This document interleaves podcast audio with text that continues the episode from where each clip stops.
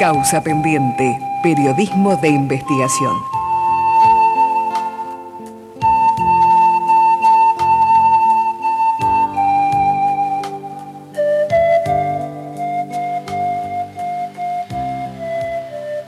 Empujado por un golpe militar, Juan Domingo Perón dejó el país el 25 de septiembre de 1955 a bordo de un hidroavión que lo trasladó desde Buenos Aires hasta Asunción. Su retorno al país demoraría 17 años. Fue el 17 de noviembre de 1972. Esa fue la jornada del reencuentro con su pueblo, aunque no estaban dadas las condiciones que permitieran pensar que todo se iba a desarrollar normalmente. La Argentina estaba siendo gobernada por Alejandro Agustín Lanusse, el último representante de una serie de gobiernos de facto iniciado por Juan Carlos Onganía en 1966, tras derrocar a Arturo Ilía. A pesar de la distancia impuesta por el exilio, Perón nunca dejó de ser un influyente protagonista de los hechos políticos de nuestro país. Sus seguidores, amoldándose a los tiempos en que estaba prohibido nombrarlo, construyeron la mística consigna luche y vuelve. El regreso del líder justicialista se instaló como un código genético pasando de una generación a otra de peronistas. Después de recorrer por algún tiempo Latinoamérica, Perón estableció su residencia en Madrid. La capital de España se transformó en el lugar de obligada peregrinación para cualquier dirigente con pretensión de ser influyente en la vida política argentina su retorno se transformó en una causa. En diciembre de 1958, el primer delegado de Perón, John William Cook, llegó a la Argentina con las intenciones de empezar a construir la vuelta del expresidente al país. Pero Cook fue detenido y con él se truncó el primer intento de regreso. Seis años más tarde, en 1964, otro delegado de Perón, Alberto Iturbe y el dirigente metalúrgico Augusto Bandor llegaron a organizar el primer operativo retorno. Perón se embarcó en un avión de línea que lo trasladó desde Madrid hasta Río de Janeiro. Allí terminó una nueva frustración. Negociaciones de los gobiernos de Argentina y Brasil impidieron la continuidad del viaje y Perón debió volver a Madrid. Ocho años más tarde, en 1972, comenzó a gestarse el retorno definitivo.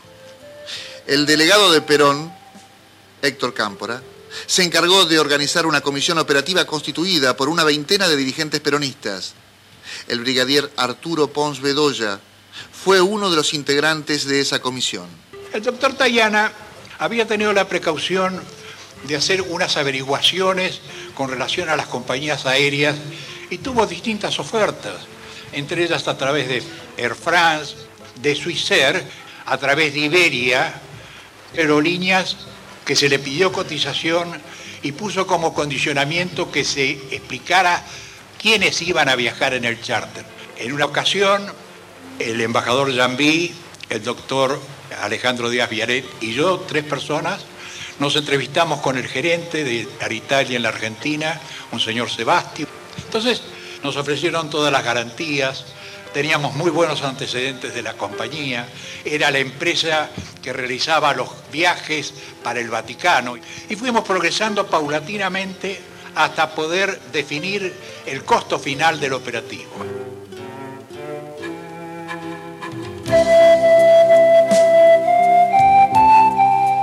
La NUCE intentó diseñar una salida democrática condicionando la candidatura de Perón.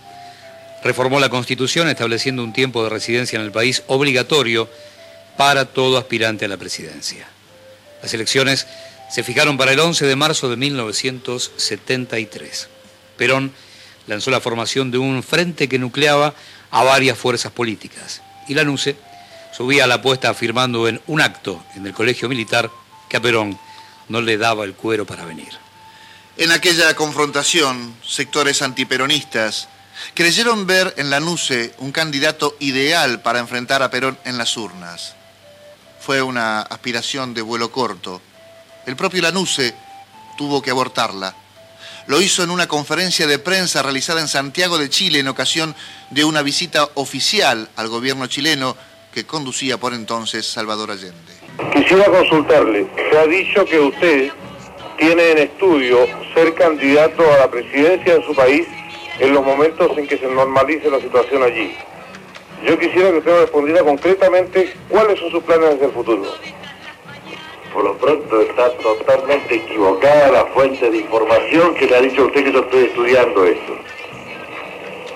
Tengo poco tiempo para estudiar las cosas que me preocupan en forma inmediata. Me apoyo muy ampliamente y con absoluta confianza en mis colaboradores. Pero ninguno de ellos, ni yo tampoco, estamos con ese tipo de preocupación.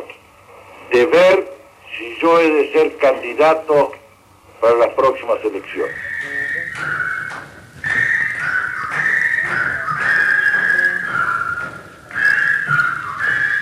La apertura electoral movilizó las estructuras partidarias, pero en particular a los sectores juveniles del peronismo que abrazaron el retorno de su líder como una causa no negociable. Desconfiaban del llamado elecciones y temían que Perón quedase detenido una vez más en Ezeiza. Organizar el retorno de Perón no era solo una cuestión que terminaba con la elección de la compañía aérea, era un proceso que requería de máxima atención.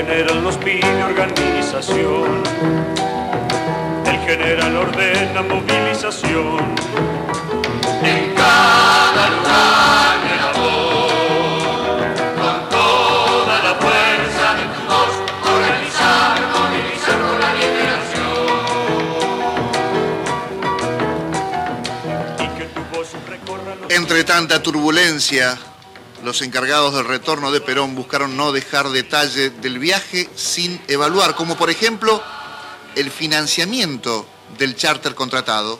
Buenos Aires, Dakar, Roma.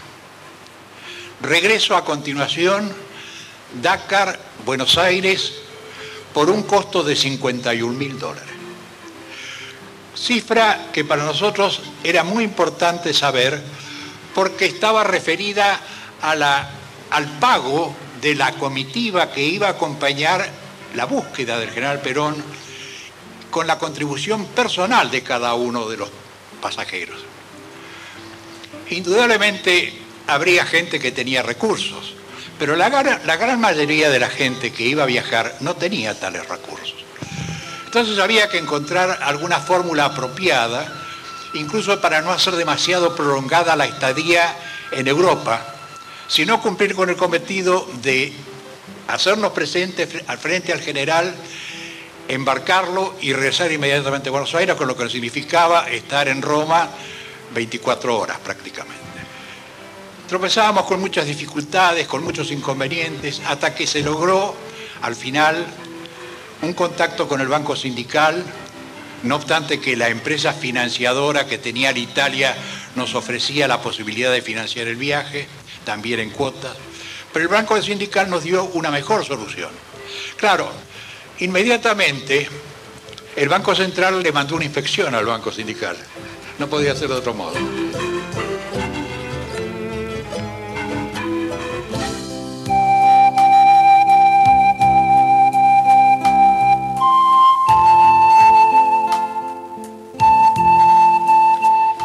Lista de pasajeros que acompañarían a Perón en su viaje de regreso se completó con los 22 presidentes provinciales del justicialismo y un amplio abanico de personajes de la política, el deporte y la cultura. Viajaron entre otros José María Castiñeira de Dios, Abel Cachazú, Marilina Ross, Hugo del Carril, Lorenzo Miguel, José Sanfilippo, Rodolfo Ortega Peña, Juan Carlos Llené, Silvana Roth, Marta Lynch, Leonardo Fabio, Chunchuna Villafañe, Eloy Camus, el cura Carlos Mujica y Nilda Garré. el avión era básicamente eh, una expresión del movimiento peronista, es decir, había deportistas, había gente de la cultura, había este, este, dirigentes eh, políticos de, los, de las llamadas tres ramas y la cuarta rama que en ese momento estaba en gestación. Las ramas eran, bueno, la rama política, la rama sindical, la rama femenina y la rama juventud, que era eh, una aspiración de ese momento por el fuerte poder movilizador que estaba tomando la juventud, constituirla en una rama más de las que habían sido las tres ramas históricamente tradicionales en el peronismo, ¿no? Entonces, además de estar expresado todo ese ámbito político, mujeres, jóvenes, este, políticos y dirigentes sindicales, estaba también todo lo otro que era cultura, deporte, empresarios, este, en fin, eh, la idea de movimentista que siempre tuvo el peronismo, ¿no? Y ahí estaba expresada ampliamente, ¿no?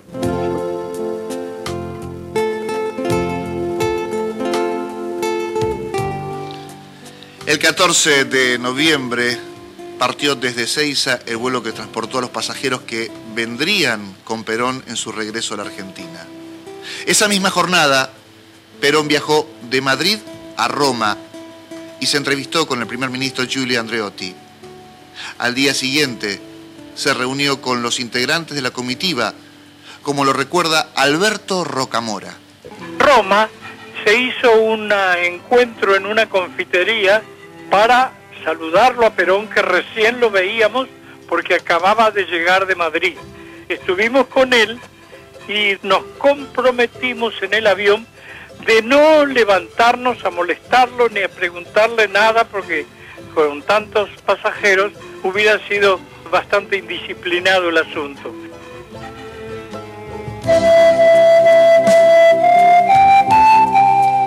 ¿Permitiría el gobierno militar la llegada de Perón a Ezeiza? ¿Intentarían desviar el avión de alguna forma? Los justicialistas barajaban todas estas posibilidades y algunas más, que inclusive sostenía la posibilidad que el avión fuese bombardeado ni bien ingresara a territorio argentino. Con este nivel de riesgos fueron varias las compañías aéreas que se negaron a ser las transportadoras de Perón nuevamente a la Argentina, como lo recuerda Ernesto Jaureche. Existía siempre el riesgo y ninguna empresa iba a querer contratar un vuelo que pudiera tener un incidente como que lo tiraran abajo, como había pasado en el 75, que obligaron al avión a aterrizar en Río de Janeiro y no lo dejaron seguir. Si hubieran venido otros pasajeros en el avión, bueno, eran problemas y además se ponía en riesgo a la tripulación y a los pasajeros que pudieran viajar junto con Perón. Una vez que entraba en territorio argentino podía pasar cualquier cosa con el avión. Nadie sabía si iba a llegar. Perón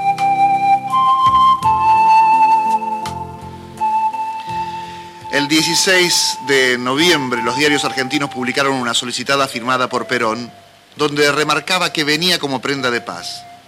El gobierno militar respondió desplegando 30.000 efectivos y efectuando numerosos allanamientos que incluyeron la casa que habitaría Perón en la calle Gaspar Campos en Vicente López. Bajo esta tensión, los pasajeros embarcaron en Roma. Llega la fecha de partida, que era el día 14 de noviembre. Llegamos a Roma, tenemos una misa en el Vaticano, tenemos una primera reunión con el general Perón en horas de la tarde y después nos embarcamos casi a medianoche en el aeropuerto de Roma y partíamos en vuelo en un número de 130 personas que formaban la comitiva. Hicimos la escala Roma-Dakar, en Dakar no fue posible que bajáramos del avión por disposición de las autoridades. En el tramo ese, Dakar-Buenos Aires, a cinco horas de vuelo, ya a la altura de Río de Janeiro, empezamos a recibir información con los equipos del avión. Después de San Pablo, después de Durazno en el Uruguay, después de Porto Alegre antes de Durazno, por último de Montevideo y al final se hizo la arriba a Ezeiza muy precariamente porque nos fijaron incluso una pista no adecuada para el aterrizaje del avión, una pista muy corta, muy bacheada, muy llena de, de agua porque había estado lloviendo y llovía esa mañana, pero casi todo el avión la utilizó para hacer su aterrizaje en perfectas condiciones.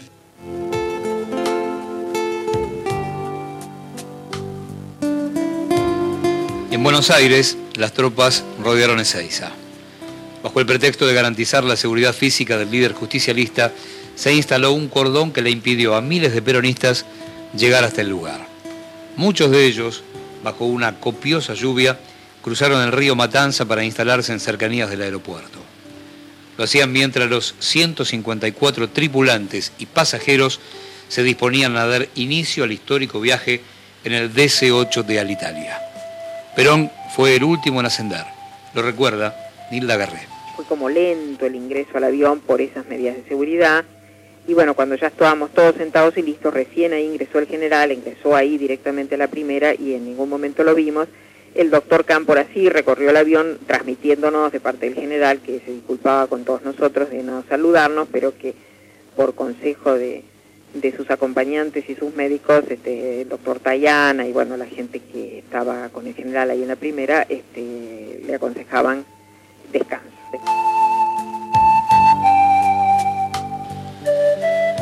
El retorno de Perón fue un acontecimiento abordado por la prensa mundial. 1.500 periodistas se acreditaron para registrar su llegada a Ezeiza. Ellos se confundían con los solo 300 personas que fueron invitadas a recibir al expresidente. La CGT decretó paro y día de júbilo nacional el 17 de noviembre y su secretario general, José Ignacio Rucci, reclamaba elecciones generales limpias. En el documento dado a conocer a la opinión pública por la Central Obrera,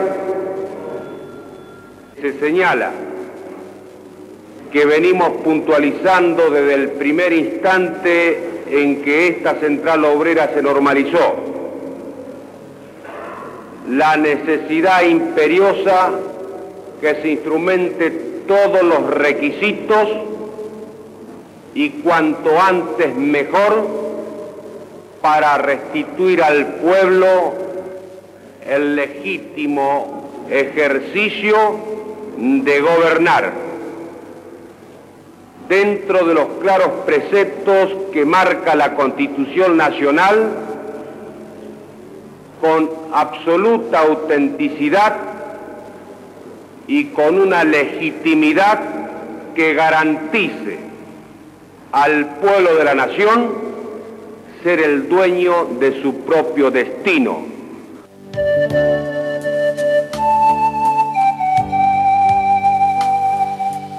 La anuncia aumentó la presión en la jornada previa denunciando hechos de violencia. El dirigente montonero Rodolfo Galimberti subió la apuesta. En un acto en la Facultad de Arquitectura, dijo, vayamos a recibir a Perón. El que tenga piedras, que lleve piedras. El que tenga algo más, que lleve algo más. ¿A qué viene Perón? Esto se preguntaba en su tapa la revista Siete Días de aquellos días. Hoy le responde Ernesto Jaureche. Perón no quería un poder de facto, quería un poder legitimado por la Constitución. Entonces vino, se reunió con la oposición, construyó el Frente Justicialista de Liberación, construyó la amalgama de fuerzas políticas que representaban a ese enorme movimiento social que había conseguido su retorno y le pareció que entonces él debía retirarse porque no podía ser candidato, estaba invalidado por la justicia electoral, las leyes que había elaborado la propia dictadura militar, él no podía ser candidato, una campaña electoral con Perón presente en la Argentina era prácticamente imposible, porque todo iba a girar alrededor de él y él quería que girara alrededor de los candidatos del frente que él había constituido. Y entonces prefirió retirarse, dejar que se cumpla el proceso electoral y regresar definitivamente con una reivindicación histórica por parte del Estado argentino, el ejército, las Fuerzas Armadas y el propio pueblo después de que de ganar las elecciones.